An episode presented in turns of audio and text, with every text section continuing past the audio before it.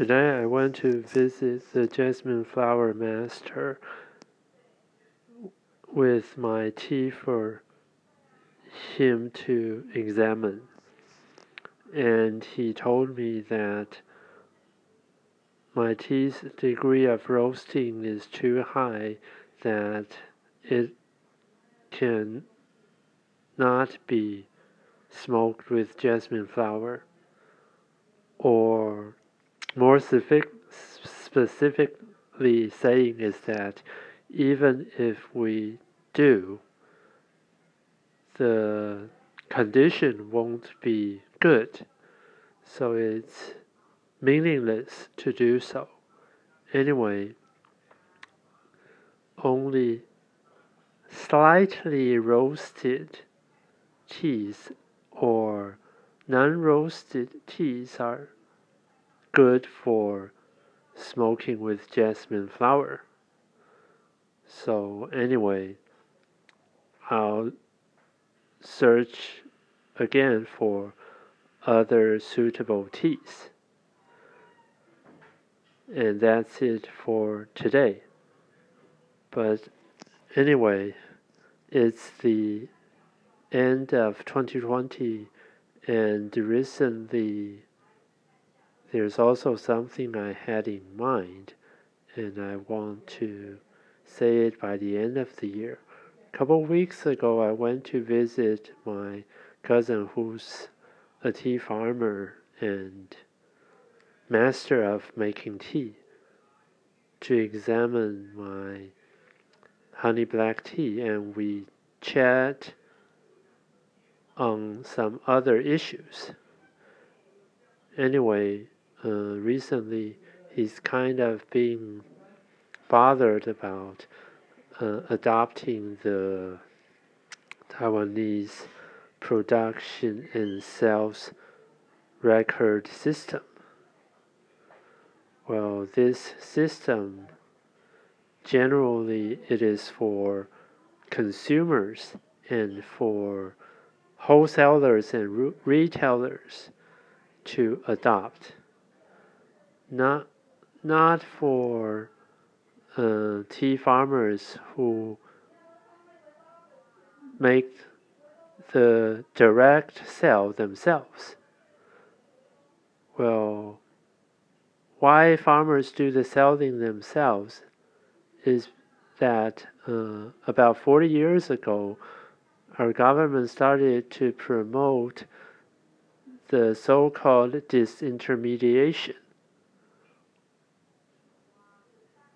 And probably it's also because at that time there are only few wholesalers willing to sell. And, but this sector, the tea sector, must maintain and remain and maintain. So the government encouraged tea farmers to do the sellings themselves. So you can see that farmers have to do the growing and the manufacturing already by themselves. And since 40 years ago, they also started to do the selling. Actually, it's called marketing and sales themselves. Too many tasks for them already, anyway, and then probably five to ten years ago, the government started to promote this production and selling record system, and they would like everyone in the business sector to adopt this, but they haven't enforced it yet. But anyway, uh, they have their own way to uh, make the farmers to adopt this. So, anyway, it's kind of uh, weird or tricky, right? Because, uh, say, farmers doing direct sales, the consumers they have clear generally speaking, they have clear knowledge about what they are going to buy and the production process and many other informations. And if there's something wrong with this product, they know whom exactly responsible for this product. Well, on the other hand, for other uh, packaged and repackaged products in the marketplace, they need this system because uh, if there's no such system informa of information released, then uh, the only person responsible that we can find would be the last uh, organization selling this product. But many times, but in general, this organization would try to avoid its responsibility for which it it buys those products from elsewhere and it has no deep information or further knowledge about those products. And this is controversial and uh, unclear for the responsibility. But anyway, this would create great problem for consumers.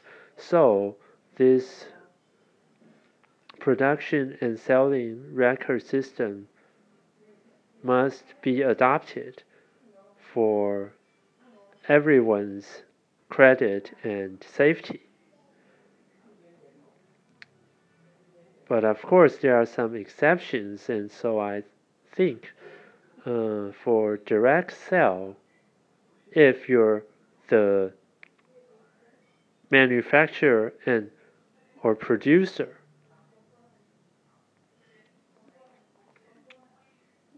maybe they can be granted not to adopt this system, but anyway, probably because this is a this is now still a voluntary system, so uh, the government hasn't thought of this yet, and so anyway, uh, my cousin needs to adopt this system. But like I mentioned before, I told him that in the future I'd help him with doing this. So anyway, this is about uh, what I've been doing lately, and I hope that I'll do better and better from now on.